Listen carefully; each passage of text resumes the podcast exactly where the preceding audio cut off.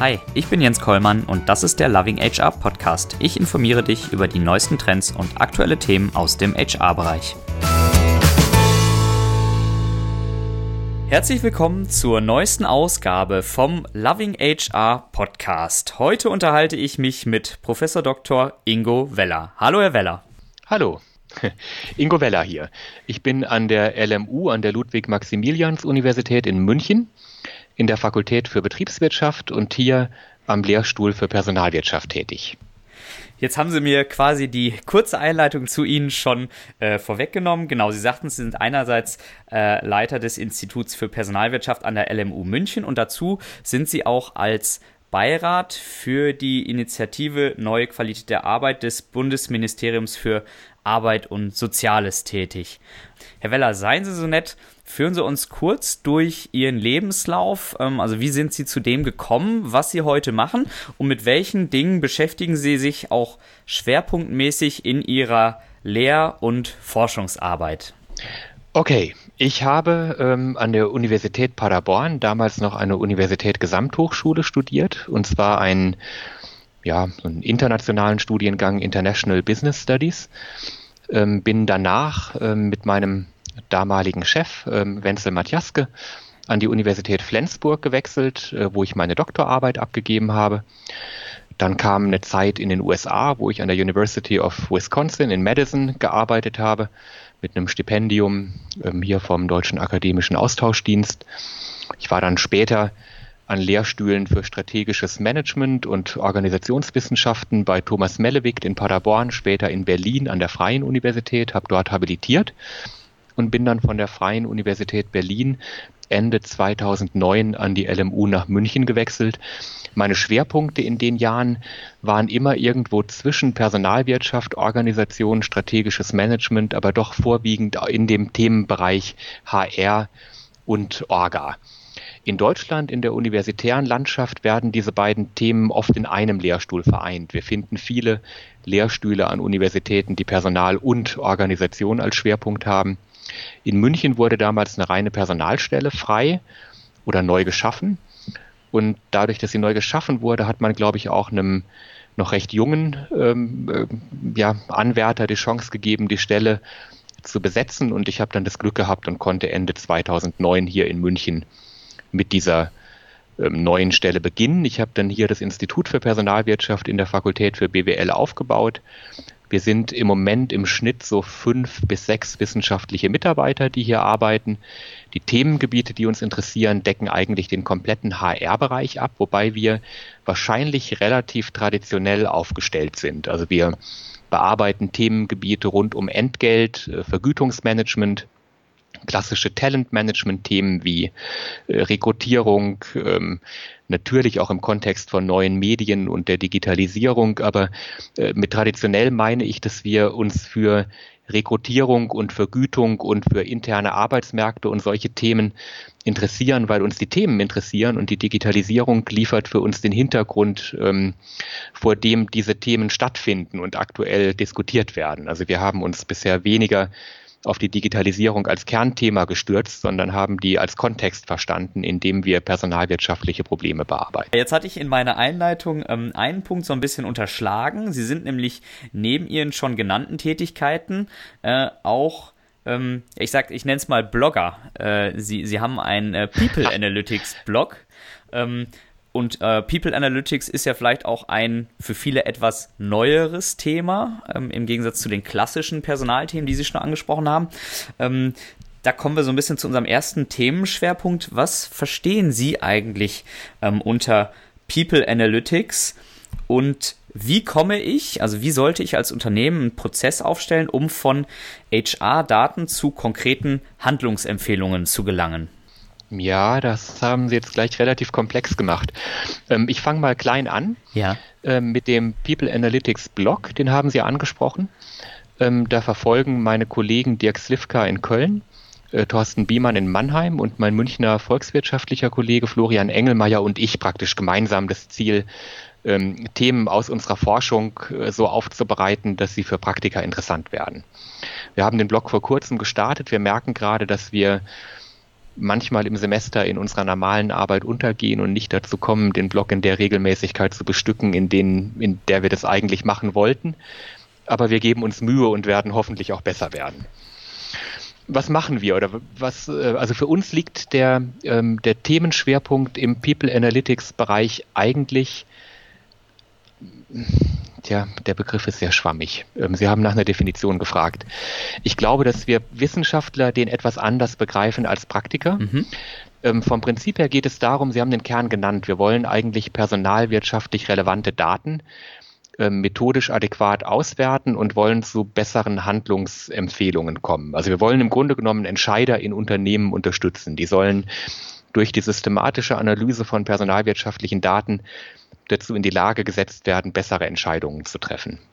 So, wenn man sich dem Thema so annähert, dann ist für uns Wissenschaftler der Themenblock People Analytics eigentlich ein sehr altes Thema, weil er vom Prinzip her das klassische Methodenarsenal der empirischen Sozialforschung abdeckt. Für Praktiker ist es, glaube ich, ein recht neues Thema, äh, weil durch die Digitalisierung, durch ähm, andere Trendthemen im Moment unglaublich viele personalwirtschaftlich relevante Daten erzeugt werden. Und man fragt sich, wo sollen wir mit den Daten hin und was machen wir damit? Es gab natürlich auch früher schon jede Menge Daten, aber die Notwendigkeit, mit verfügbaren Informationen mehr zu machen, die liegt momentan einfach deutlicher auf dem Tisch, als das vor einigen Jahren noch der Fall war. Und ich glaube, da können wir über diese ja, mehr oder weniger artifizielle Schwelle von Wissenschaft und Praxis ähm, hinaus doch recht gut miteinander arbeiten. Da liegt vielleicht das wirklich Interessante im Moment, ähm, dass man hier eine mehr oder weniger natürliche Schnittstelle hat, wo diese beiden Gruppen, also Wissenschaftler auf der einen Seite und Praktiker, wirklich an einem Strang ziehen und eigentlich sehr ähnliche Interessen haben. Jetzt habe ich aber immer noch nicht definiert, was wir eigentlich damit meinen. Ähm, ich verstehe das als eine, ja, wie ich es also gesagt habe, als ein, ein Themenfeld, wo äh, Methoden, Daten, Prozesse, Auswertungen, aber auch das Ableiten von Handlungsempfehlungen so ineinander greifen, dass am Ende sinnvollere Entscheidungen getroffen werden können. Ich glaube auch, dass man es breit sehen muss. Es geht nicht nur um Daten über Beschäftigte, also über HR-Daten im engeren Sinne. Es geht auch darum, Personalarbeit zu evaluieren, also eigentlich die Fragestellung, wie arbeitet HR im Unternehmen und kann man das besser machen? Und der dritte Punkt letzten Endes ähm, habe ich immer einen Blick auf HR gehabt, äh, dass äh, Entscheidungen letzten Endes ja auch zum gesamten Organisationserfolg beitragen sollten. Also das heißt, ähm, wenn ich Mitarbeiter anders steuere, dann mache ich das ja im Normalfall, weil ich einen entsprechenden Return für meine Aufwendungen dort sehen möchte. Und gerade im betriebswirtschaftlichen Kontext würde man hier also die Forderung stellen, dass es nicht nur um eine Beurteilung und Verbesserung von HR geht, sondern dass am Ende auch die gesamte Organisation davon profitieren soll. Das wäre der Anwendungsrahmen. Und ich glaube, das, was man in der Praxis beobachtet, ist sehr differenziert. Es gibt manchmal recht isolierte Fragestellungen und Themenfelder, die mit HR und People Analytics ähm, aufgearbeitet werden. Stellen Sie sich zum Beispiel eine Mitarbeiterbefragung oder einen Engagement Survey vor, äh, wo konkrete Fragen zum Thema Zufriedenheit, äh, Führungsverhalten, Klima, Stimmung erhoben werden. Und mit ähm, entsprechenden Methoden können solche Befragungen ausgewertet werden. Man kann den nächsten Schritt machen und kann an die Mitarbeiterbefragung, deren Ergebnisse häufig aggregiert auf Abteilungsebene vorliegen, äh, weitere relevante Abteilungskennzahlen hängen, wie zum Beispiel den Krankenstand oder ähm, Erfolg ähm, bei ausgeschriebenen Stellen und ähm, andere Themen oder Bleibedauern von Mitarbeitern. Und dann hat man praktisch den nächsten Schritt und kann diese Daten gemeinsam analysieren, kommt einen Schritt weiter. Und ich glaube, man kann es auch als globale Aufgabe verstehen, indem man finanzwirtschaftliche Kennzahlen oder Accounting-Zahlen an diese Daten wiederum dranpackt, um dann äh, vielleicht in, in komplexeren Ursache-Wirkungsanalysen wirklich auch herauszufinden, was diese Zahlen letzten Endes treibt. Da haben wir einen ganz kritischen Punkt. Viele Analysen, die in People Analytics Anwendungen im Moment gemacht werden, sind vorwiegend korrelativ oder beschreiben Zusammenhänge zwischen Zahlen und Daten, können aber schlecht nachweisen oder äh, offenlegen, was wirklich die Treiber, also die kausalen Ursachen äh, für Wirkungen sind. Und da liegt nochmal ein ganz besonderer Anwendungsbereich von People Analytics, nämlich wirklich kausal nachzuweisen, welche Maßnahmen oder Interventionen am Ende welche Wirkungen auch wirklich hervorbringen. Das ist grob gesprochen, glaube ich, so ein Blick auf People Analytics, den man haben oder vertreten könnte. Ja, jetzt ähm, hatten Sie schon Beispiele für mögliche äh, Handlungsfelder genannt, zum Beispiel eine Mitarbeiterbefragung, ein Employee Engagement Survey, haben aber auch gesagt, dass man das Thema People Analytics auch viel größer denken kann als nur auf den Bereich HR bezogen, sondern auch mit ganz anderen Daten noch und Fragestellungen verknüpfen kann. Ähm, gleichzeitig haben sie auch gesagt, hauptsächlich beschäftigen sich Unternehmen aktuell mit Korrelationen, aber wenig mit kausalen Zusammenhängen. Was wäre so Ihre Handlungsempfehlung, wenn ich für mich als Unternehmen erkenne, die Zeit ist reif, ähm, ich möchte aus den Daten die ich aktuell erfasse oder vielleicht auch noch nicht erfasse, mehr machen. Ich möchte kausale Zusammenhänge im Unternehmen erkennen. Was ist aus Ihrer Sicht so ein idealer Prozess? Wie gehe ich da als Unternehmen vor? Wie nähere ich mich dem Thema an? Die Frage ist nicht einfach zu beantworten. Ähm, wenn ich Unternehmen und ihre ersten Schritte oder Schritte im People Analytics beobachte gerade, dann gibt es sehr unterschiedliche Vorgehensweisen. Ich glaube, bei vielen beginnt der erste Schritt damit, dass man seine Datenlandschaft hinterfragt, ähm, dass man vielleicht begleitend zur Einführung eines neuen Tools, äh, zum Beispiel eine cloudbasierte ähm, HR oder HCM-Anwendung ähm, ähm, etabliert. Das heißt häufig, dass man Prozesse überdenkt, dass man ähm, eine neue Datenqualität, die viel strukturierter und äh, viel regelmäßiger praktisch nachgehalten wird, ähm, erzeugt dann aufbauend auf diesen neuen Daten entsteht dann der Wunsch oder das Bedürfnis, mehr mit diesen Daten zu machen. Also der Prozess, den ich jetzt gerade beschrieben habe, der braucht im Normalfall sehr lange, äh, bis er etabliert werden kann, weil man man, man braucht neue Tools, die müssen entsprechend freigegeben, die müssen akquiriert, die müssen customized werden. Man braucht eine ganze Weile, bis die neuen Prozesse laufen. Da vergehen in größeren Unternehmen doch häufig auch Jahre, bevor ähm, entsprechende Datenbestände aufgebaut werden können.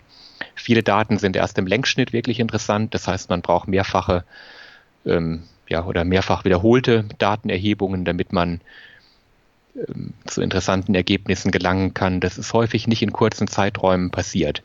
Die Geduld, so lange zu warten, haben viele allerdings auch nicht. Das heißt, man startet manchmal vielleicht auch dann wieder mit Pilotprojekten in isolierten Bereichen, wo man nicht die komplette Prozesslandschaft auf den Kopf stellt, aber in kleineren Projekten bereits vorhandene Daten analysiert. Das könnte zum Beispiel so eine Art Fluktuationsanalyse sein, dass man probiert herauszufinden, warum an welchen Standorten Mitarbeiter häufiger oder ähm, ja, häufiger kündigen oder warum gerade die Mitarbeiter, die man halten möchte, kündigen an gewissen Standorten und an anderen nicht. Das geht häufig auch mit den Daten, die Unternehmen ganz klassischerweise auch heute schon erheben. Aber ähm, das sind dann eher isolierte Projekte, aus denen man dann für diese gewisse Fragestellung Schlüsse ziehen kann, die aber nicht unbedingt dabei helfen, das komplette HR-Datenspektrum äh, zu analysieren und auch auszunutzen. Ich tue mich sehr schwer damit, das eine oder das andere zu favorisieren. Man kann dort keine Best Practice in dem Sinne ableiten, dass man sagt, ihr müsst grundlegend alle Datenbestände neu arrangieren, in neue Prozesse gießen, ähm, integrierte große Datenbestände über lange Zeiträume nutzen. Ich glaube, es kann auch sehr sinnvoll sein, mit kleinen Projekten zu beginnen, trotzdem parallel ähm, an Datenintegration und an größeren Datenprojekten zu arbeiten. Mhm. Letzten Endes sind einige auch einen ganzen Schritt weiter aus meiner Sicht gedanklich ähm, und experimentieren also führen im Rahmen von Pilotprojekten oder in anderen fast feldexperimentell angelegten Maßnahmen ja wirklich äh, Ursache-Wirkungsanalysen im engeren Sinne durch, wo man über ähm, das Korrelieren oder äh, Zusammenspielen von Daten einen ganzen Schritt rausgeht. Aber dafür braucht man, glaube ich, auch ein, ein gewisses Mindset und ähm, auch den Willen und die Bereitschaft, vielleicht auch unliebsame Ergebnisse ähm, zu erfahren. Aber es fällt mir sehr schwer, einen Prozess zu kennzeichnen, der nicht diejenigen diskreditiert, die vielleicht kleiner oder ähm, in, in isolierteren Projekten anfangen. Das können auch sehr wertvolle erste Schritte sein, sich dem Thema anzunähern. Im Moment ist, glaube ich, insbesondere das Thema Big Data, ähm, Artificial Intelligence, ähm, die, das Nutzen von Algorithmen. Das sind äh, Themen, die, glaube ich, sehr oft momentan auf der Tagesordnung stehen, die hoch und runter diskutiert werden, deren Nutzen aber, glaube ich, noch gar nicht so richtig verstanden worden ist.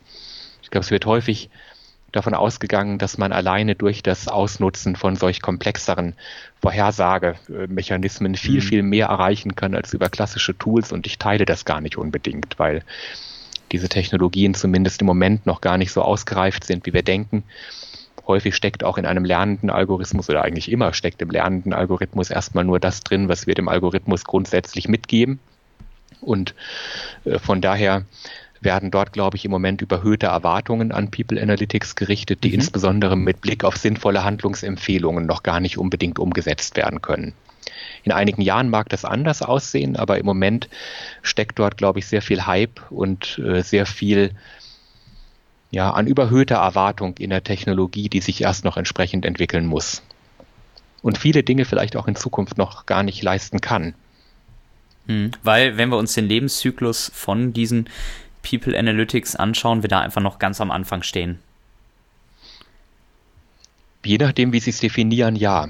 Also ich glaube, man hat auch vor 30 oder vor 40 Jahren schon in einigen Unternehmen experimentiert und hat sehr sinnvolle Handlungsempfehlungen aus solchen Experimenten mitgenommen. Das ist aus meiner Sicht sehr sinnvolles People Analytics. Aber wenn wir uns in der heutigen Zeit umschauen mit den Möglichkeiten, die wir über diese enorme Datenvielfalt in Unternehmen und außerhalb von Unternehmen auch im Big Data Kontext verfügen, dann kann man heute mehr machen. Und ich glaube, ein vollumfängliches Nutzen von allen diesen Datenbasen integriert ähm, relativ zeitnah aufbereitet. Das erfolgt noch nicht in so vielen Unternehmen. Wobei man auch sagen muss, dass man, wie Sie es auch schon angedeutet haben vorhin, der Business Case, was man wirklich damit macht und wie weit man mit den Daten kommt und ob das, was dann daraus entsteht, letzten Endes wirklich den Mehrwert bringt im Vergleich zu den Kosten, die man aufgewendet hat, um die entsprechenden Daten zu bekommen, zu hosten ähm, zu analysieren. Den Business Case sehe ich auch noch nicht in jedem Fall oder ist mir zumindest noch nicht so plausibel geworden, dass man Punkt, also dass man immer dazu raten könnte, ähm, doch wirklich vollumfänglich in dieses Thema einzusteigen. Ich glaube, dass man dort viel machen kann, dass viel davon aber auch mit einfachen Mitteln geht und dass dieser, sagen wir mal, Rundumschlag ähm, über die komplette Menge an potenziell verfügbaren Daten, also dass dieser Rundumschlag vielleicht noch gar nicht immer angezeigt ist im Moment.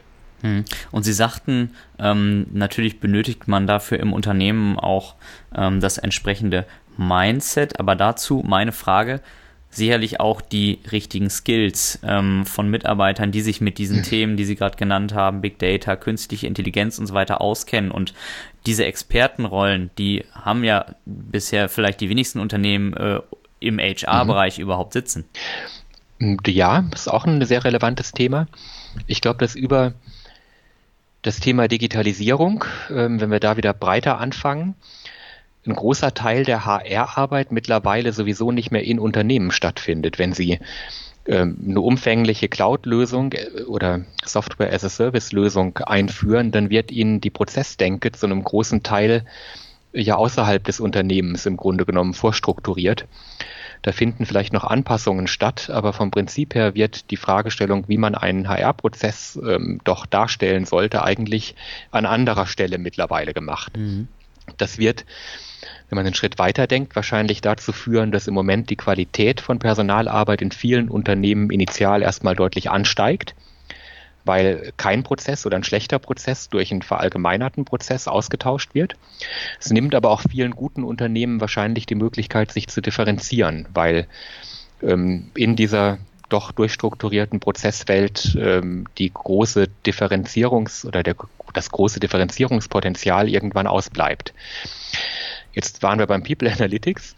Äh, wenn wir aus einer solchen ähm, Prozessdenke kommen, dann, dann braucht man natürlich vielleicht auch die Experten, die sich mit der Auswertung von solchen Datenmengen äh, gut auskennen, vielleicht nicht mehr unbedingt im Unternehmen, weil wenn jetzt vorstrukturiert ähm, Daten anhand von mehr oder weniger über Unternehmen hinweg standardisierten Prozessen stattfinden, warum soll sich dann nicht jemand über die Auswertungsmöglichkeiten von solchen Datenmengen Gedanken machen, der gar nicht mehr im Unternehmen direkt sitzt? Mhm.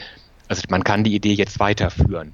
Ja. Ähm, ich glaube aber, Sie haben einen guten Punkt gemacht. Gerade in HR ähm, ist, glaube ich, diese methodische Kompetenz relativ unterentwickelt, ohne dass ich das jetzt zu negativ mit äh, Blick auf die Unternehmen meine.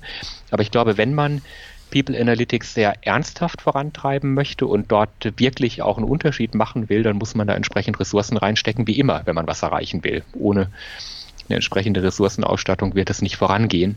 Und es gibt ja Unternehmensbeispiele, wo ähm, People Analytics Bereiche oder Abteilungen oder Gruppen ähm, doch recht gut ausgestattet worden sind und auch entsprechende Projekte intern schon ähm, sehr sichtbar fahren. Aber das muss man, glaube ich, dann auch wirklich wollen. Hm. Die Skills sind wahrscheinlich nicht im klassischen HR-Bereich ähm, ja, im, im Überausmaß vorhanden. Die wird man suchen und, und auch entsprechend teuer einkaufen müssen. Die sind ja nachgefragt. Hm. Was eine sehr schöne Überleitung ist äh, zum nächsten Schwerpunkt, denn vielleicht sind diese Skills ja insgesamt schon im Unternehmen vorhanden, nur nicht im HR-Bereich. Das heißt, interne Arbeitsmärkte könnten dafür sorgen, dass ich die notwendigen Skills auch in den HR-Bereich bekomme. Sie hatten es eingangs erwähnt, Sie beschäftigen sich auch äh, mit dem Thema Talentmanagement und in diesem Zusammenhang mit internen Arbeitsmärkten und internen Strukturen. Äh, welche Entwicklungen beobachten Sie da aktuell? Das Thema ist für uns erstmal sehr spannend, äh, weil wir der Meinung sind oder darüber gestolpert sind, dass äh, vom Prinzip her das klassische Bild, was wir von internen Arbeitsmärkten haben, wahrscheinlich durch Veränderungen ja, in der wiederum modernen Arbeitswelt ähm, überholt werden wird. Die klassische Vorstellung des internen Arbeitsmarkts war es, dass man langfristige Beschäftigungsverhältnisse anstrebt, dass man Beschäftigte im Normalfall auf Einstiegspositionen einstellt, intern weiterentwickelt, relativ geradlinig intern weiterentwickelt und über die Hierarchie des Unternehmens nach oben führt. Wahrscheinlich sind das Modelle, die Auslaufmodelle darstellen. Zum einen ist das Lebensarbeitszeitverhältnis nicht mehr so ausgeprägt, wie wir es noch vor einigen Jahren hatten. Es gibt eine Menge Daten, die darauf hinweisen, dass ähm, auch der heutige Arbeitsmarkt noch nicht so turbulent und, und überschlagsartig im Wandel begriffen ist, wie das häufig ausgeführt wird. Also viele Karrieren sind schon noch relativ geradlinig und, und, und verändern sich nicht ständig von A nach B und von links nach rechts und oben und unten. Aber äh, wahrscheinlich werden Karrieren doch flexibler werden. Das entscheidende Kriterium ist, dass Mitarbeiter und Beschäftigte mehr ähm, über ihre eigene Karriere und über die Gestaltung ihrer Karriere nachdenken. Und ich glaube, das ist der entscheidende Punkt. In fast allen klassischen Modellen, zumindest in der Theorie, geht man davon aus, dass Organisationen relativ fix die Karrieren und Entwicklungswege ihrer Mitarbeiter gestalten. Und ich glaube, dieser Positions- oder dieser Blickwinkelwandel äh, von, der, äh, von der Organisation, die für den Mitarbeiter die Karriere macht, hin zum Mitarbeiter, der seine eigene Karriere macht, der bringt insbesondere in, ähm, im Zusammenspiel mit den Veränderungen der Arbeitswelt, der bringt die Veränderungen hervor, die wirklich relevant werden. Also die Organisation, die den Mitarbeiter trainiert, der ein Defizit hat, ist eine Sichtweise auf die Dinge. Ähm, die andere Sichtweise könnte sein, der Mitarbeiter entwickelt sich aus der Organisation weg, die keine entsprechende Stelle für ihn hat, oder sucht in der Organisation nach einer anderen Stelle, wo er besser hinpasst, oder nimmt seine eigene Karriereentwicklung in die Hand ähm, und besucht ein, ein Fernstudium oder ein, ein Teilzeitstudien, ein Part-Time-Programm, äh, ähm, das ihm äh, zu dem, zum, zum nächsten Karriereschritt äh, verhilft. Und ich glaube, um auf das vorbereitet, äh, um auf das Ganze vorbereitet zu sein, müssen Unternehmen in ihren internen Arbeitsmarktstrukturen einfach flexibler werden. Also sie müssen besser erkennen, welche Skills wohin passen. Sie müssen äh, Mitarbeitern Querentwicklungen ermöglichen. Ähm, das Denken von unten nach oben wird wahrscheinlich viel mehr einem Denken von links nach rechts oder von rechts nach links weichen. Äh, Karrierewege werden deutlich komplexer werden. Und man sieht das ja in Teilen schon in Projektarbeit und in anderen ähm, Organisationsformen, wo im Grunde genommen äh, Mitarbeiter in verschiedene inhaltliche Projekte von hier nach dort wechseln, ohne zwangsläufig den Aufstieg von unten nach oben zu machen. Und das ist wahrscheinlich das Modell, was in zumindest vielen Unternehmen in absehbarer Zeit auch in der Breite ähm, übernehmen wird. Also jetzt nicht, dass alle Unternehmen nur noch Projektarbeit machen und ihre Mitarbeiter flexibel in Projekte reinwerfen, aber ich denke, dass man dort äh, deutlich mehr grundsätzliche Strukturierung in diesem Sinne erleben wird. Mhm. Und wie organisiere ich äh, und flexibilisiere ich jetzt äh, auch meine internen Strukturen dementsprechend? Es gibt bei einigen Unternehmen zum Beispiel schon die Überlegung, ob man den Arbeitsmarkt nicht einfach komplett intern und extern denkt. Also man, man sourced mit anderen Unternehmen gemeinsam Mitarbeiter, man lässt Mitarbeiter gehen in der Hoffnung, dass sie irgendwann zurückkommen oder in der Zwischenzeit über Empfehlungen andere neue Mitarbeiter bringen. Das ist natürlich sehr weitreichend gedacht und die wenigsten praktizieren das heute schon. Aber es könnte eine Möglichkeit sein, dass der unternehmensinterne Arbeitsmarkt gar nicht mehr so stark vom externen getrennt wird. Entschuldigung, das hieße auch, dass zum Beispiel unterschiedliche Abteilungen, Bereiche in Unternehmen ähm, um interne Kandidaten genauso konkurrieren mit allem, was dazugehört, wie um externe Kandidaten? Genau, das wäre der nächste Schritt. Man könnte im Grunde genommen den internen Arbeitsmarkt völlig wettbewerblich gestalten. Es gibt durchaus Unternehmen, die mittlerweile sagen, wir erlauben Mitarbeitern über Datenbanken freie Stellen im Unternehmen zu finden. Die werden in einer HR-Policy ähm, aufgefordert, sich auf freie Stellen, die sie interessieren, zu bewerben und sie müssen dafür ihre aktuellen Vorgesetzten nicht mehr informieren. Also das heißt, sogar im Unternehmen gestattet man den Mitarbeitern, sich wie im freien Arbeitsmarkt auf andere Stellen zu bewerben, ohne dass man über die Hürde aktueller Vorgesetzter gehen muss. In einigen Unternehmen würden sie dann wiederum hören, ähm, dass wenn eine solche Bewerbung erfolgreich war, dem alten Vorgesetzten die Chance gegeben wird, nochmal um seinen Mitarbeiter zu werben. In anderen Unternehmen würde man einfach sagen, Pech gehabt, ähm, die neue Stelle gehört dir. Und ähm, das wäre eine Möglichkeit, also dass man diesen Gedanken äh, der, des Übertritts vom externen in den internen Arbeitsmarkt auch auf Bereiche und Abteilungen im Unternehmen runterbricht und auch Wettbewerb ähm, in diesem Sinne zulässt. Eine andere Lösung, über die natürlich gerade viel gesprochen wird, sind Matching-Algorithmen. Könnten große Datenbanken helfen, in denen Skills und Erfahrungen und Vorstellungen abgespeichert werden. Man könnte dann sogar mehr oder weniger automatisiert ähm, entsprechende Stellen im Unternehmen identifizieren, für die bestimmte Mitarbeiter besser geeignet wären als für die, auf denen sie gerade sitzen. Man könnte prototypische interne Karrierewege sichtbar machen und könnte Mitarbeiter auffordern, sich mit diesen Wegen auseinanderzusetzen und ihren eigenen Karriereweg zu planen. Es gibt eine Menge äh, Möglichkeiten und auch Diskussionspotenzial. Ich weiß nicht, ob das im Moment alles schon trägt. Mhm. Mit jedem Wechsel im Unternehmen sind ja auch Kosten verbunden. Also zum einen für die Einrichtung der Infrastruktur, aber auch mit Anlernzeiten und mit Übergangszeiten und nicht jeder Wechsel wird erfolgreich sein. Einige interne Wechsel werden auch zum Verlust des Mitarbeiters führen, wenn der ähm, erkennt, dass er mit internen Wechseln auch nicht glücklich wird. Also die Frage, ähm, inwieweit man das wirklich effizient im ökonomischen Sinne heute schon nutzen kann, da habe ich keine wirkliche Antwort drauf. Aber ich glaube, dass ähm, die Möglichkeiten der Technologie und auch die Vorstellungen der zukünftigen Arbeitnehmerinnen und Arbeitnehmer, ähm, dass, dass die zwangsläufig dahin führen werden, dass Organisationen ihre internen Strukturen flexibler denken müssen. Das erfordert aber ja vermutlich auch einen Wechsel im generellen Mindset im Unternehmen. Ich stelle mir das jetzt vor, dass es natürlich auch, wenn ich den internen Arbeitsmarkt denke, wie den externen, ja auch ein gewisses Wettbieten um bestimmte ähm, Arbeitnehmer stattfinden kann, könnte ja letztendlich auch das Personalbudget insgesamt dann ähm, steigen. Hm. Das Personalbudget, wenn man diesen Wettbewerb wieder aufs Monetäre runternimmt. Äh, ansonsten halt über die Transaktionskosten, klar. Mhm. Aber wenn Sie interne Wechsel aufgrund von Vorlieben und von Präferenzen und von besseren Führungsverhältnissen und ähm, von, von eher nicht monetären Themen betrachten, dann gibt es, glaube ich, eine Menge, eine Menge Spielraum, den man doch sinnvoll ausnutzen könnte.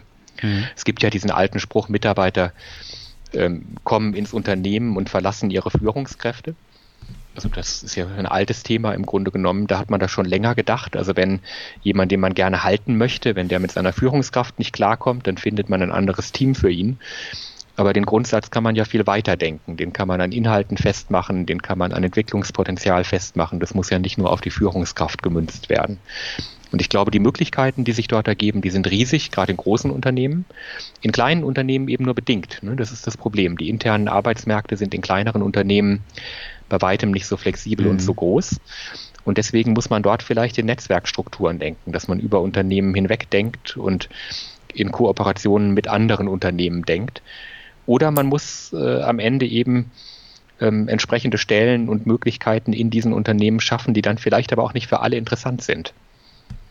Also vielleicht sind die ähm, Beschäftigten, die wirklich Wert darauf legen, viele unterschiedliche Dinge in ihrer Karriere kennenzulernen, in unterschiedlichen Bereichen. Vielleicht landen die zwangsläufig in großen Unternehmen, die das entsprechend flexibel anbieten können. Und vielleicht sind diejenigen, die eher auf Stabilität und auf, ähm, auf Zuverlässigkeit ausgerichtete Systeme wollen, dann besser in kleinen Unternehmen aufgehoben.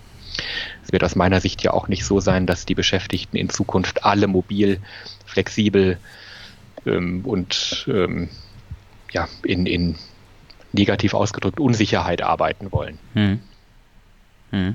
Also wir tun ja, oder manchmal hört man ja den, die Überlegung, dass die neue Generation ähm, dort, dort sehr sprunghaft sei und ich sehe das aber bei weitem nicht bei allen. Also es wird weiterhin eine gewaltige Heterogenität am Arbeitsmarkt geben von Beschäftigten, die A und von Beschäftigten, die B wollen. Und es wird höchstens dazu kommen, dass äh, gewisse Branchen, Industrien oder Unternehmen besser mit A oder besser mit B können und dann wird es eben eine Selektion geben. Hm, hm. Aber generell können wir festhalten, Unternehmen werden sich verändern müssen ähm, in ihren internen Strukturen ähm, bezüglich ihrer internen Arbeitsmärkte, um auch zukünftig noch die, die richtigen, die richtig qualifizierten Mitarbeiter am richtigen Ort zu haben?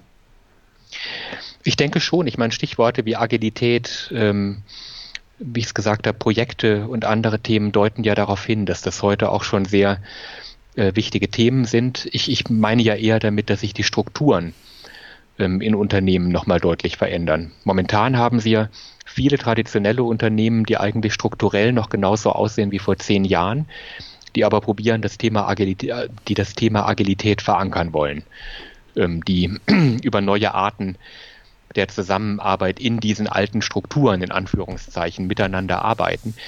Und ich glaube eher, dass sich dort noch strukturelle Umbrüche zeigen werden. Also dass das klassische Denken im Org-Chart mit ähm, Kästchen und Namen drin, äh, mit entsprechenden Weisungsbefugnissen äh, von oben nach unten, ähm, dass sich in diesen Strukturvorstellungen Dinge verändern und dass ähm, die Flexibilität, mit der, wenn die Kästchen und Pfeile denn bestehen bleiben, also dass die Flexibilität und die Geschwindigkeit, mit der Menschen von einem Kästchen zum anderen springen, ähm, dass, dass dort Änderungen eintreten werden. Also völlig unabhängig davon, wie man gegebenenfalls Projekte innerhalb von diesen Strukturen managt. Aber ich glaube, dass die Besetzung von Menschen mit Positionen in Unternehmen in Zukunft anderen und flexibleren Schemen folgen wird.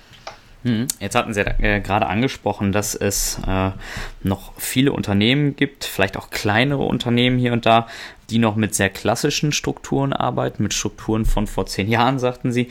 Äh, aus meiner Sicht ist es auch so, dass sich ähm, insbesondere auch im Bereich der kleinen Unternehmen und dort ähm, zwischen Startups, aber auch ich nenne es mal klassische, traditionelle, vielleicht auch Familienunternehmen, dass es dort große Unterschiede in der HR-Arbeit, aber auch im Stellenwert äh, von HR gibt. Ähm, während bei vielen Startups das Thema aus meiner Sicht sehr fortschrittlich gedacht wird, diese Startups sehr, sehr gute HR-Arbeit machen, ähm, gibt es auf der anderen Seite in traditionell gewachsenen, kleinen, mittelständischen Unternehmen, vielleicht auch Familienunternehmen, ähm, oftmals noch ein Verständnis von HR, was eigentlich ja kaum über diese, diese klassische Personalverwaltung hinausgeht. Wie kommen diese Unterschiede aus Ihrer Sicht ähm, zustande? Warum, warum ist das so? Ich würde mit einem kleinen Disclaimer anfangen wollen. Ähm, das Thema gut, gute, gute Personalarbeit, schlechte Personalarbeit ist immer, ist, ist nicht so einfach greifbar, wie man, wie man es gerne möchte. Also zum einen muss man die Frage stellen, für wen gut und für wen schlecht. Ähm, und also mein Beispiel, ich arbeite ja in, in einer relativ großen Uni. Wir haben 50.000 Studierende.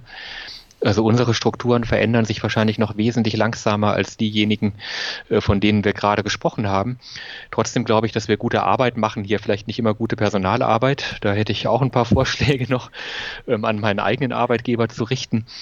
Ähm, aber es gibt ja durchaus Settings oder Umgebungen, in denen das nicht sich ständig verändern ähm, auch Vorteile haben kann und wo eine gewisse Stabilität auch gut tun kann.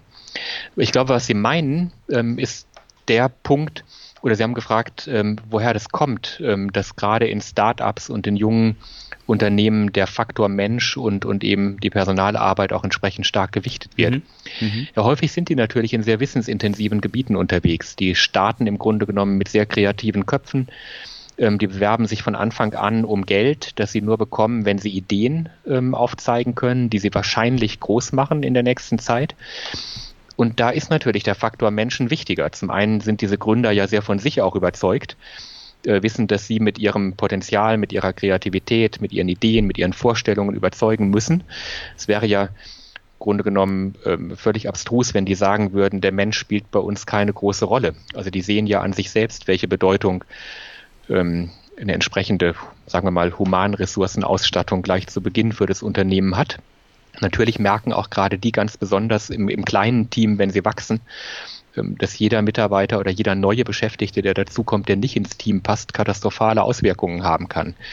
Also ich glaube, dass selbst wenn dort am Anfang die Überzeugung, ähm, dass äh, das wichtig ist, noch nicht ausgeprägt war, dann lernen die sehr schnell, dass sie sich nur wenige Fehler im Recruiting erlauben können. Die ersten Probleme, die mit Führungskräften auftreten, werden im Normalfall sehr rigoros gelöst, weil man merkt, welchen horrenden Schaden das anrichten kann. Und darüber ist entweder von Anfang an die entsprechende Überzeugung da, dass das ein ganz wichtiges Thema ist und dass man auch entsprechend investieren muss, oder die Überzeugung kommt relativ schnell ähm, aus der Not geboren, weil man sonst einfach nicht überlebt. Und ich glaube, die gewachsenen kleinen mittelständischen Unternehmen, ähm, die jahrzehntelang auch ganz gut über die Runden gekommen sind, tun sich einfach schwerer damit, ähm, diese Modelle jetzt über Bord zu werfen, äh, wo Probleme auftreten. Es ist manchmal vielleicht auch nicht einfach äh, zu realisieren, woher die Probleme kommen. Liegt es am Markt? Äh, liegt es an technologischen Entwicklungen, die vielleicht verschlafen wurden oder nicht entsprechend äh, gut genug angegangen wurden? Liegt es am Führungsverständnis? Liegt es an den Mitarbeitern, die man aktuell hat? Mhm. Man kann ja im Normalfall auch schlecht alle loswerden und lauter neue einstellen, wenn man mit denen, die man hat, nicht mehr zufrieden ist. Also von daher ist, glaube ich, in der Gruppe ähm, die Problemidentifikation auch eine andere als in schnell wachsenden jungen Unternehmen, die insbesondere auf Ideen und Kreativität aufsetzen. Wenn man sich das vor Augen führt, ist es, glaube ich, kein Wunder, dass man gerade in der Start-up-Szene jede Menge Unternehmen hat, die sehr viel Wert darauf legen, von Anfang an keine Fehler zu machen, wenn es um Personalmanagement geht. Häufig wachsen die auch mit Technologie auf und stellen gar nicht in Frage, dass man von Anfang an Prozesse digital abbildet, dass man ähm, darüber entsprechende Daten erhebt, ähm, dass man die auch am Smartphone abrufen können sollte, dass man die transparent so handhabt, dass alle auch davon lernen können. Das sind, glaube ich, Dinge, wo die einen echten Startvorteil haben. Das würde ich jetzt den ähm, kleinen und mittelständischen Unternehmen, die das nicht von heute auf morgen umbiegen können, gar nicht unbedingt als Vorwurf machen wollen. Aber Fakt ist, dass sie sich schon irgendwie auch transformieren müssen, wenn sie langfristig gerade gegen die neuen Unternehmen überleben wollen. Genau, und teilweise konkurrieren sie ja auch um die gleichen Arbeitskräfte, um, genau. ähm, um Menschen, die ihnen auch helfen, ihr, ihre Geschäfte, ihr Business zu digitalisieren, die digitale Transformation zu gestalten. Das heißt, sie benötigen eben diese Personen, die aber auch die Möglichkeit haben, zu Tech-Startups und genau. so weiter zu gehen. Wie, wie gehe ich da am besten vor als klassisches mittelständisches oder kleines Unternehmen? Die Frage kann man, glaube ich, nicht so richtig beantworten. Ähm, ich glaube, es wird eine Selektion geben, dass wirklich sehr viele, sehr, sehr gut ausgebildete Menschen, die nach viel mehr streben, äh, vorwiegend in diese großen, doch karriereversprechenden Konzerne gehen. Und das heißt, wenn man das mal ganz gemein äh, dann weiterführt, dann, dann kriegen viele von den anderen Unternehmen eben das, was übrig bleibt am Arbeitsmarkt. Hm. Das ist vielleicht jetzt nicht die Auskunft, die man gerne haben möchte, aber ähm, so scheint das zu sein. Und ich glaube sogar diejenigen, die sich neu strukturieren und neu aufstellen werden, nicht immer konkurrieren können gegen finanzstarke, sehr große Unternehmen, die einfach Arbeitsbedingungen anbieten können, die kleine und mittelständische Unternehmen, selbst wenn sie höchst modern aufgestellt sind, einfach nicht anbieten können. Gerade beim Thema Entgelt wird man nicht konkurrieren können mit Google und mit Microsoft und mit IBM. Wenn Sie sich in München ähm, bei durchaus renommierten mittelgroßen Unternehmen umhören, äh, die am IT-Markt aktiv sind. Natürlich sagen die, dass sie gegen diese Unternehmen nicht konkurrieren können. Die Strategie ist dann häufig, wir bieten sinnvolle Arbeit an, wir sind äh, flexibel, wir haben gute Führungskräfte, wir kennen den Wert von unseren Mitarbeitern, wir legen einen Wert auf ähm, in, in, in ein soziales, enges Miteinander. Ich glaube, man kann sich verschiedene Schwerpunkte suchen, in denen man zumindest in einem doch sehr akzeptablen Bereich auch noch vom Arbeitsmarkt attrahiert. Aber wahrscheinlich werden diese großen Unternehmen nicht in allen Bereichen schlagbar sein. Hm. Also Real Madrid hat auch einen Vorteil. ähm, den sie nicht von heute auf morgen wettmachen können, weil sie ein anderes Spielsystem, eine andere Taktik oder einen neuen Trainer ähm, beschäftigen. Vom Prinzip her werden die trotzdem noch einen gewissen Vorteil am Markt umsetzen können. Und ich glaube, dass das bei großen Vereinen, bei großen Unternehmen, ähm, die ihre Marktposition entsprechend aufgebaut haben, auch so bleiben wird noch für eine Weile.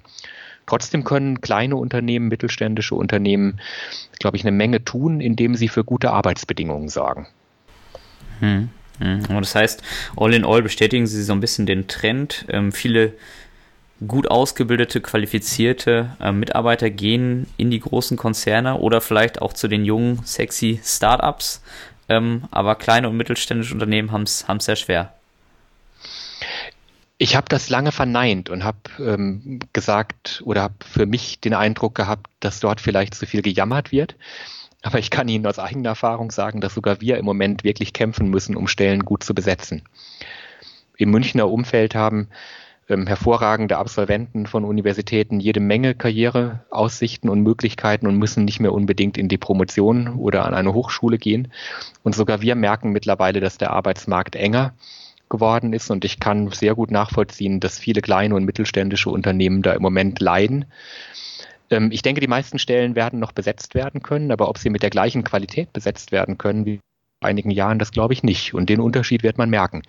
Ich glaube aber trotzdem, wie ich es vorhin gesagt habe, ähm, dass Arbeitsmärkte, in der Theorie werden sie zumindest so beschrieben, ähm, wie so eine Art Sortiermaschine funktionieren. Und Menschen sind ja nicht eindimensional. Es gibt ja nicht den hervorragend ausgebildeten ähm, Beschäftigten, der ein Hochschulstudium im Maschinenbau oder Wirtschaftsingenieurswesen oder wie auch immer erworben hat, ähm, der gleichzeitig ganz stromlinienförmig eine Art von Präferenz verfolgt, der nur an Entgelt interessiert ist, der nur ähm, in den Strukturen eines Großkonzerns arbeiten will, der genaue Vorstellungen davon hat, welche Technologie er vorantreiben will. Es gibt ja auch dort eine Menge Heterogenität. Es gibt einige, die, die örtlich gebunden sind, die nicht in anderen Kulturen leben und arbeiten wollen.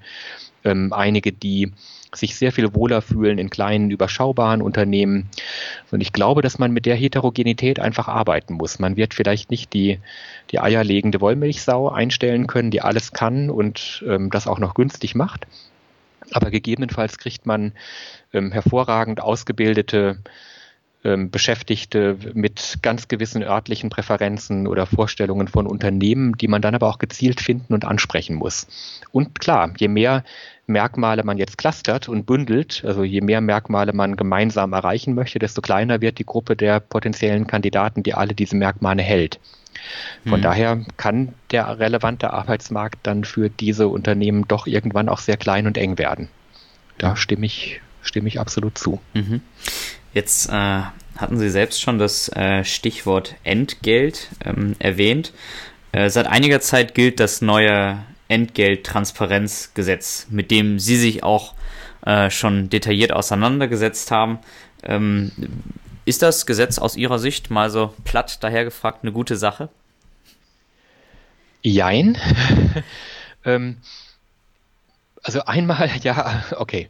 Ähm, ich fange, äh, fange mal wieder breit an. Mhm. Ähm, über das Thema Entgelttransparenz kann man erstmal trefflich streiten. Es gibt in der Wissenschaft eine große Debatte darüber, was Transparenz überhaupt bringt. Ähm, es sorgt, Transparenz kann für Unfrieden sorgen, Transparenz kann für Frieden sorgen. Man kann nicht eindeutig bestimmen, ob Transparenz eine gute oder eine schlechte Sache ist.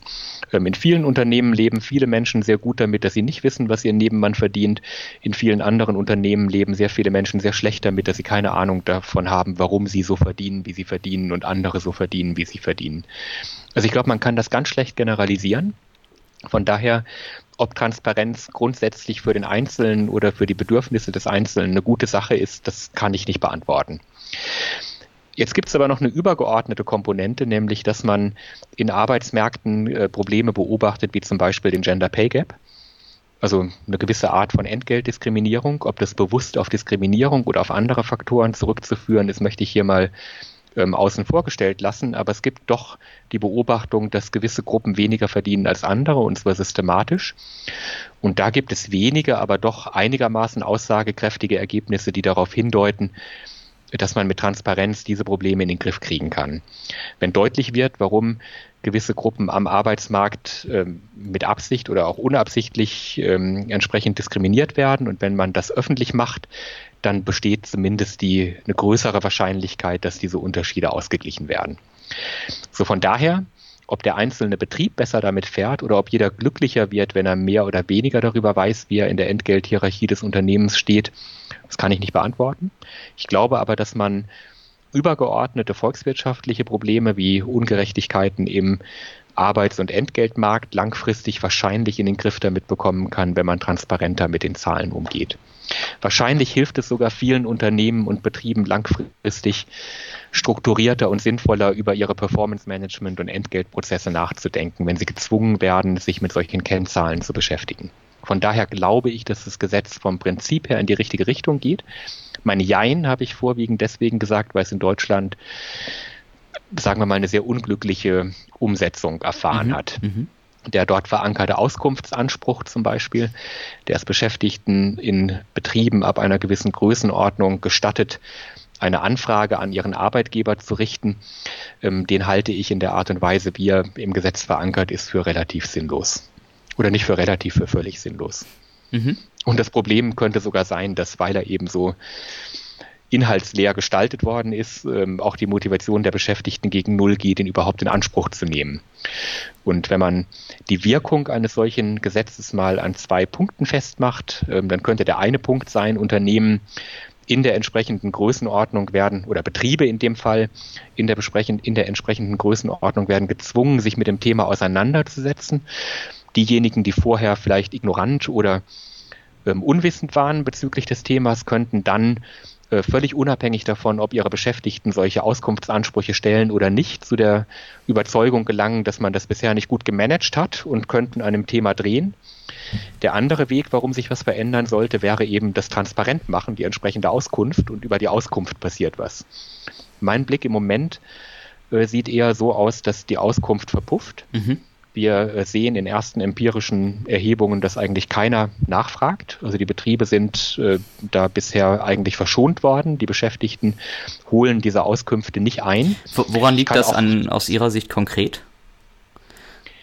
Ich glaube zum einen, es gibt natürlich wie immer Befürchtungen, dass man ähm, vielleicht im Betrieb als querulant ähm, dargestellt wird, wenn man die Auskunft einholt. Also ich könnte ja auch auf meinen Präsidenten zugehen hier an der Uni München und könnte nachfragen, wie ich denn relativ zur Vergleichsgruppe der weiblichen Professorinnen in der BWL und VWL vergütet werde.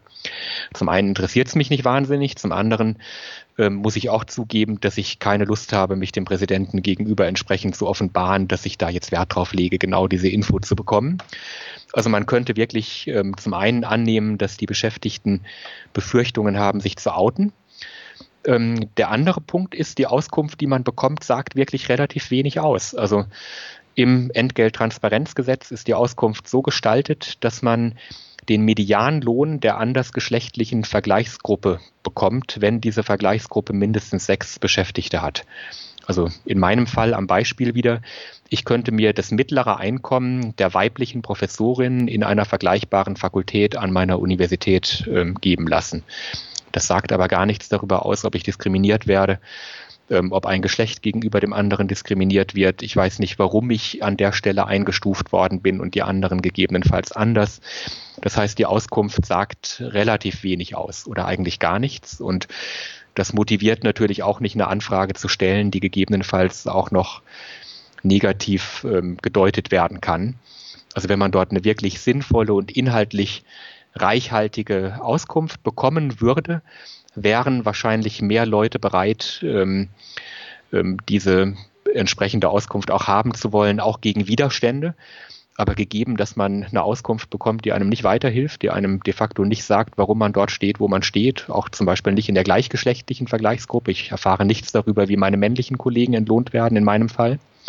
Warum sollte man dann auch noch ähm, gegebenenfalls riskieren, äh, von Vorgesetzten, vom Betriebsrat oder von von der Personalabteilung oder von der Geschäftsführung krumm angeguckt zu werden. Mhm. Von daher kann ich nachvollziehen, dass man da im Moment in Deutschland ähm, ein recht geringes Auskunftsnachfrageverhalten erlebt.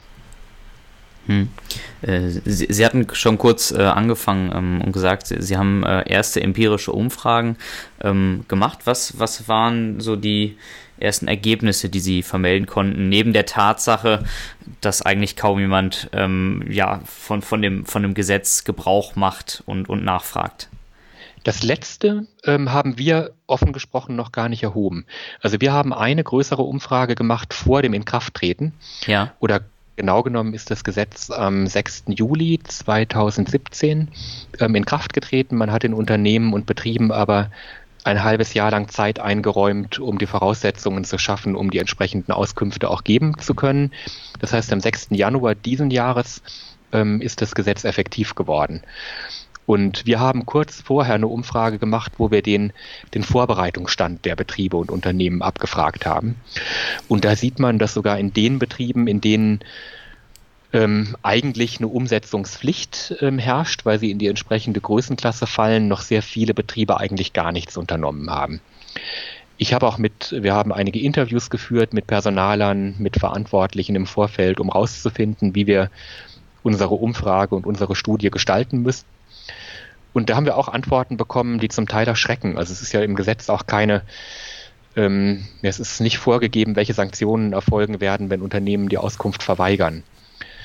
Ähm, und da sagen viele de facto, wir warten erstmal ab. Wenn wirklich jemand kommt, entscheiden wir ad hoc, wie wir damit umgehen. Vielleicht geben wir auch gar keine Auskunft raus, dann muss der entsprechende erstmal gegen uns klagen.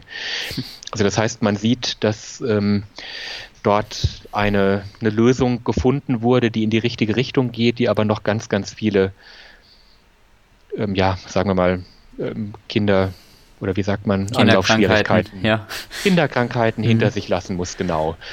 Und äh, von daher bin ich da im Moment noch nicht so optimistisch, dass wir da wirklich weit mitkommen. Hm, das heißt, Sie sehen äh, großen Nachbesserungsbedarf. Glauben Sie, dass der in den nächsten Jahren kommen wird? Hm, wenn ich ehrlich bin, nein. Ähm, ich glaube, dass man das Gesetz evaluieren wird und das rauskommen wird, dass eigentlich ähm, kein Bedarf wahrscheinlich bei den Beschäftigten da ist, die Auskunft zu erheben und dass man daraus folgern wird, dass doch eigentlich alles ganz gut läuft das wäre meine Erwartung im Moment. Ich bin mal gespannt, was wirklich passiert. Schauen wir mal. Schauen wir mal, genau. ähm, Herr Weller, wir hatten äh, ganz am Anfang über das Thema äh, People Analytics äh, gesprochen und äh, teilweise auch schon über die ähm, fehlenden Skills im HR-Bereich. Nun bilden Sie ja in Ihrer Funktion ähm, die HRler der Zukunft aus. Ähm, wer wird denn eigentlich heute HRler? Wie tickt der oder die? Ja, das ist schon wieder ein interessantes Thema.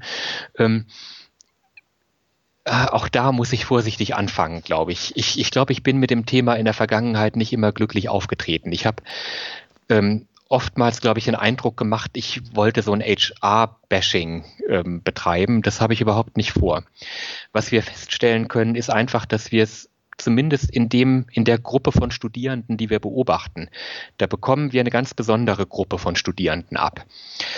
Jetzt muss man aber auch hier wieder etwas weiter ausholen. Also mein Gefühl ist immer, wenn ich in Unternehmen reinschaue und unterhalte mich mit Leuten aus der Accounting, aus dem Accounting-Bereich, ähm, dann haben die einen recht einförmigen Lebenslauf. Die haben im Normalfall BWL studiert mit einem Schwerpunkt in Accounting oder VWL mit einem Schwerpunkt auf irgendwie Managerial Accounting oder wie auch immer aber die haben ein recht klar ausgeprägtes Profil.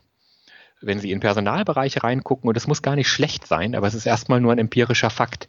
Wenn Sie in Personalbereiche gucken, haben Sie Psychologen, Soziologen, BWLer, VWLer, Juristen, ähm, Pädagogen ähm, und Quereinsteiger, die gar nicht studiert haben und, und, und. Also ich könnte wenn ich 100 Accountant-Studenten oder 100 Accounting-Mitarbeiter vor mir stehen hätte und ich sollte raten, welchen Werdegang die in ihrem Bildungs, ähm, welche Bildungshistorie die durchlaufen haben, dann würde ich immer tippen, die haben ein BWL-Studium mit Schwerpunkt auf Accounting ähm, hinter sich gebracht und ich würde wahrscheinlich in mehr als 50 Prozent der Fälle richtig liegen wenn ich 100 äh, Personaler vor mir stehen hätte und sollte raten, wo die herkämen, und ich würde sagen, ihr habt BWL mit einem Schwerpunkt auf Personal studiert, würde ich vielleicht fünf Prozent der Fälle ähm, damit richtig einstufen. Die anderen kommen über andere Studiengänge oder über andere Werdegänge. Hm. Wie gesagt, das muss nicht schlecht sein, aber es führt dazu, dass die Ausbildung im Fach, die auf eine Fachkarriere hinläuft, so heterogen und so uneinheitlich ist, dass man auch eigentlich gar keinen Standard ansetzen kann für das, was man in diesem Bereich letzten Endes erwarten wollen würde. Jetzt haben wir es natürlich auch mit einem Themengebiet zu tun, das wenig strukturiert erscheint. Wenn Sie im Finance- oder im Accounting-Bereich arbeiten, dann halten Sie sich eben an gewisse veröffentliche oder an, an Publikationsrichtlinien. Äh, ähm, und die sind festgeschrieben in Gesetzen und ähm, in, in anderen Normen. Um die kommt man nicht rum, die lernt man und dann geht man eben checklistenartig vor, um das entsprechend zu erfüllen. Das gibt es im Personalbereich nicht. Ich glaube aber trotzdem, dass man auch im Personalbereich einen gewissen Konsens finden könnte, was wir eigentlich in diesem Fach an Ausbildung erwarten, welchen methodischen Hintergrund man haben sollte, mit welchen Inhalten man sich mal beschäftigt haben sollte. Wenn ich in die amerikanische Szene gucke, dann gibt es dort einige sagen wir mal, normierende Einrichtungen, die auch Weiterbildungen für Personaler vergeben und die probieren dort so eine Art ja, Maßnahmen oder Inhaltskatalog ähm, aufzubereiten, den man durchlaufen haben sollte, wenn man sich denn Personaler nennen kann am Ende. In Deutschland sehe ich das noch weniger. Es gibt auch wenige weiterbildende Studiengänge, die sich äh, mit dem Themengebiet beschäftigen. Und jetzt zurück zu Ihrer Ausgangsfrage. Wenn ich mir angucke, wen ich innerhalb der BWL im Personalbereich beobachte, dann einschränkend nochmal, ich beobachte da nur einen kleinen Teilbereich. Ich weiß nicht, wie die Psychologen ticken, die nachher Personaler werden. Ich weiß nicht, wie die Soziologen ticken, die das nachher werden. Aber innerhalb der BWL und jetzt auch wieder nur am Standort München bekommen wir vorwiegend Studenten in unsere Kurse, die sich, sagen wir mal, um den analytisch-mathematisch formalen Teil gerne rumdrücken ähm, und eher ähm, auf den, sagen wir mal, eher psychologisch angehauchten Teil. Ähm, ich möchte mich damit beschäftigen, wie denn Menschen motiviert werden können oder wie also auf Deutsch die Frage, wer interessiert oder warum sind Sie in meinem Kurs? Äh, da, da gehen die meisten Hände hoch bei der Frage, ich möchte was mit Menschen machen. Und, und wenn ich dann sage, dass es nicht meine Vorstellung davon ist, wie ich Personal in der BWL-Fakultät unterrichte, gucken einige sehr enttäuscht. und, und ich gucke am Anfang sehr enttäuscht, weil ich hätte gerne einige ähm, analytisch, mathematisch äh, interessierte Studierende, die auch bereit sind, sich mal durch den formaleren Kram durchzukämpfen.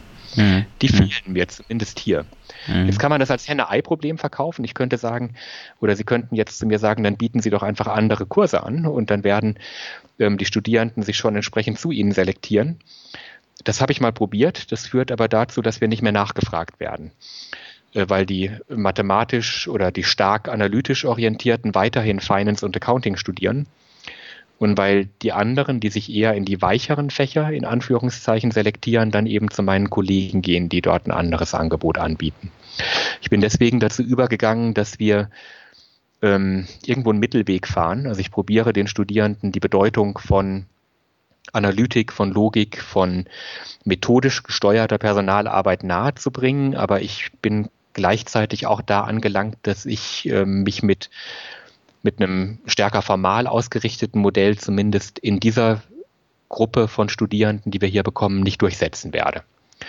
Und wenn man diese Beobachtung so macht ähm, im täglichen Unterrichtsleben, fragt man sich natürlich auch, wer dann, wenn wir über so ein Thema wie People Analytics nachdenken, wer das dann nachher in den Unternehmen eigentlich macht. Weil ich bin mir ziemlich sicher, dass von den Studierenden, die ich ausbilde, obwohl mir das Thema sehr am Herzen liegt, die meisten äh, das Thema auch wenn sie hier weggegangen sind, immer noch nicht spannend finden. Also die meisten, die hier die Uni verlassen werden, sagen, gut, dass ich das hinter mir habe. Und jetzt würde ich gerne irgendwo Personalentwicklung machen. Aber am besten ohne Evaluation und ich möchte mich auch nicht groß mit, äh, mit den dahinterliegenden Zahlenmaterialien beschäftigen müssen. Und ich denke da manchmal, dass viele von diesen Analytics-Themen ähm, wahrscheinlich im Personalbereich unter nachgefragt werden und gegebenenfalls deswegen in Unternehmen auch in einer übergeordneten Business Analytics Funktion landen könnten, äh, wo eben stärker an diesen Themen orientierte Beschäftigte mit dem Thema arbeiten und die Personaler zuliefern, aber nicht diejenigen sind, die das Thema am Ende wirklich ausüben. Es kann aber auch mein Fehleindruck hier sein, weil ich ja wirklich nur meine Studierenden beobachte, die wir hier an der Uni haben. Nochmal, ich finde die toll, ich arbeite sehr gerne mit den Studierenden hier zusammen, aber die Selektion, die wir dort beobachten, die ist wirklich deutlich. Also meine Finance- und Accounting-Kollegen kriegen andere Typen in ihre Veranstaltungen als ich in meine bei vielen Themenfeldern bin ich sehr dankbar, dass wir genau die Studierenden haben, die wir da haben. In anderen Themenfeldern würde ich mir wünschen, dass wir ähm, auch doch eine gewisse Gruppe von Studierenden hier attrahieren, die bereit ist und auch Spaß daran hat, sich mit den eher methodisch-analytischen Teilen zu beschäftigen. Hm. Also mit Blick zum Beispiel auf das Thema People Analytics, äh, meine abschließende Frage. Ähm, inwiefern glauben Sie, dass sich Anforderungen an einen HRler äh, in Zukunft verändern werden im Vergleich zum aktuellen Status quo? Ich tue mich immer schwer damit, ähm, den, den Blick in die Glaskugel äh, zu werfen. Ich kann mir aber nicht vorstellen, dass sich die Anforderungen nicht verändern. Ich denke, dass egal wer es macht am Ende, ähm, viele Aufgaben im Personalbereich werden entweder komplett formalisiert, digitalisiert, strukturiert ablaufen. Ähm, einige andere werden zahlengesteuerter ablaufen. Das heißt, man wird zumindest verstehen müssen, äh, wie Zahlen zustande kommen, welche Bedeutung sie haben, was man daraus folgern kann, äh, wie sie sich übersetzen in monetäre Größen. Und ich will gar nicht sagen, dass Personaler das heute gar nicht können. Bitte nicht missverstehen. Aber ich glaube, dass, ähm, dass dort mehr in diese Richtung kommen wird. Und ich probiere deswegen den Studierenden hier auch deutlich zu machen, ähm, dass ich kein Freak bin, der da vorne an der Tafel steht und, und selber gerne rechnet ähm, oder selber gerne Statistik macht, sondern dass das ein integraler Bestandteil ihrer Arbeit wird, egal in welche Arbeit sie sich in Zukunft reinselektieren. Ich glaube, dass man viel mehr egal ob man Führungsaufgaben oder ausführende Aufgaben ausfüllt, dass man viel mehr mit, ähm, ja, mit analytischeren Entscheidungsgrundlagen arbeiten muss. Entweder kommt der Vorgesetzte und sagt, in unserer letzten Auswertung ist Folgendes zutage getreten und daran müssen wir arbeiten, bitte umsetzen, oder man ist selber der, die, der die entsprechenden äh, Zahlen an die Hand gegeben bekommt und daraus Schlussfolgern muss, wie man mit dem Thema umzugehen hat. Und von daher glaube ich, das wird in jede Jobbeschreibung, die halbwegs qualifiziert ausfällt, ähm, übergehen. Wie genau das aussehen wird, ich glaube, da entwickelt sich auch die Technik zu schnell im Moment, als dass man das noch vorhersagen könnte. Schreiben wir noch in fünf Jahren oder geht alles über Spracherkennung? Ähm, läuft das in virtuellen Welten ab oder in echten Welten? Ähm, wie werden Teams gestaltet? Treffen die sich noch oder machen die alles über Medien? das, ähm, da kann ich mir offen gesprochen kein Urteil erlauben. Ich kenne auch den technologischen Fortschritt zu wenig. Ich weiß nicht, was heute schon geht, an welchen Lösungen gebastelt wird, was wie schnell marktreif werden könnte. Da maße ich mir offen gesprochen keine, keine wirkliche Meinung an. Aber ich glaube, dass man ja, deutlich weniger Bauchgefühl orientiert und deutlich mehr Zahlen orientiert arbeiten wird. Wie auch immer das dann genau aussieht. Und auf jeden Fall werden wir hoffentlich in fünf Jahren noch Podcasts hören. Herr Professor Weller, vielen Dank für das spannende Gespräch. Ja, ich danke auch. Hat mir auch sehr viel Spaß gemacht. Alles Gute für die Zukunft. Dankeschön. Danke. Das war's für diese Woche mit dem Loving HR Podcast. Wenn dir der Podcast gefallen hat, freue ich mich sehr über eine 5-Sterne-Bewertung. Ich freue mich aber auch ansonsten über Feedback, Kommentare, Fragen und Anregungen. Gerne eine Mail an jens.kollmann at lovinghr.de. Folge mir gerne auf gängigen Social Media Kanälen wie beispielsweise Facebook, Twitter, LinkedIn und Xing. Schau auf meiner Website vorbei unter lovinghr.de oder abonniere meinen Newsletter und WhatsApp Service. Alle Links sind auch nochmal in den Shownotes hinterlegt. Vielen Dank fürs Zuhören und bis zum nächsten Mal beim Loving HR Podcast.